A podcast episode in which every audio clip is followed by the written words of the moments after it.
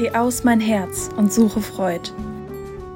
Der Sommerpodcast aus der Reihe 60 Sekunden mit Gott. Heute mit Roxanne Carmen Vogel. Das erledige ich im Sommer. Da habe ich Zeit. Im Sommerloch. Da mache ich alles, was so liegen geblieben ist. Dazwischen Urlaub und richtig runterfahren. Die Zeit, die steht im Sommer. Wünschte ich. In Wahrheit zerfließt sie mir zwischen den Fingern.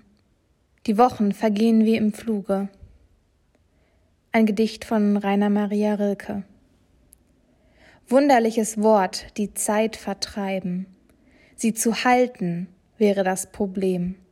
Denn wen ängstigt's nicht, wo ist ein Bleiben, wo ein endlich Sein in alledem?